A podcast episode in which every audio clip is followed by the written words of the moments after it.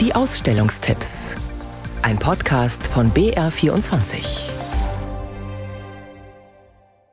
Um das Wissen über die Wirkungsweise von Kräutern und Pflanzen beneiden heute viele unsere Ahnen. Kräuter waren über Jahrhunderte hinweg ganz selbstverständliche Heil- und Nahrungsmittel.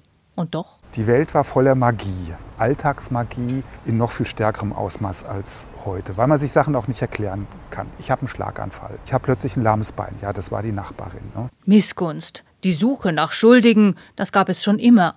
Aber durch den Einfluss der christlichen Religion hat sich der Blick auf Kräuterkundige verändert. Es ist sehr interessant zu sehen, dass von Anfang an mehrheitlich Frauen dargestellt werden als Hexen. Henrike Holsing und Robert Meyer haben die Ausstellung im Kulturspeicher Würzburg Hexen über Körper, Wissen und Macht kuratiert.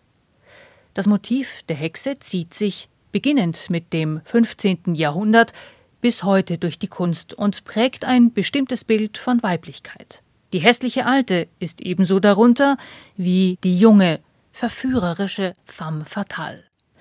In Würzburg wird den Werken von Albrecht Dürer und Hans Baldung Grien, also der männlichen Perspektive, die zeitgenössische Sicht von Frauen auf das Thema gegenübergestellt. Denn mit zunehmender Kraft der Frauenbewegung wandelt sich auch der Blickwinkel. Die Hexe ist eine richtige Symbolfigur auch für dieses Empowerment und eine Symbolfigur auch dafür, dass Frauen ihre spezifisch weiblichen Kräfte auch entfalten. Sie sprengen Konventionen und stehen heute auch für die weibliche Unabhängigkeit, sagt Henrike Holsing.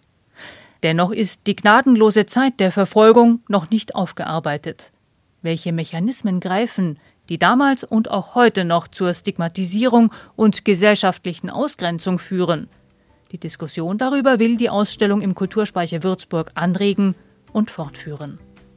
Hexen über Körper, Wissen und Macht bis zum 14. Januar im Museum im Kulturspeicher Würzburg. Durch die Verfolgung angeblicher Hexen in Europa wurden tausende unschuldige Frauen grausam ermordet. Diese Zeit ist zum Glück vorbei, aber nicht überall. Das zeigt eindrucksvoll die Fotografin Ann-Christine Wörl mit ihrem Projekt Witches in Exile. Ihre Aufnahmen sind nun im Museum Fünf Kontinente in München zu sehen.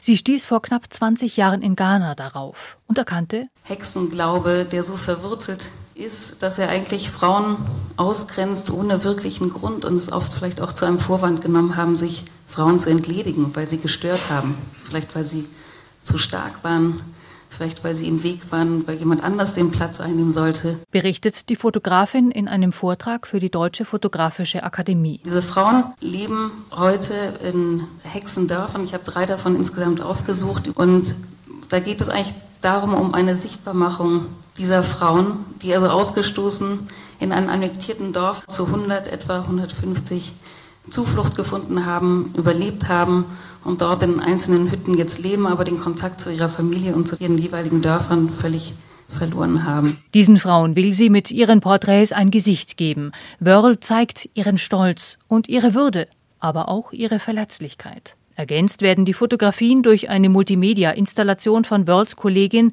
Senam Ukuzeto, in der diese weitere Fotografien, Zeichnungen und speziell für die Ausstellung in München angefertigte Malereien einfließen lässt. Witches in Exile läuft im Museum Fünf Kontinente in München von heute an bis zum 5. Mai.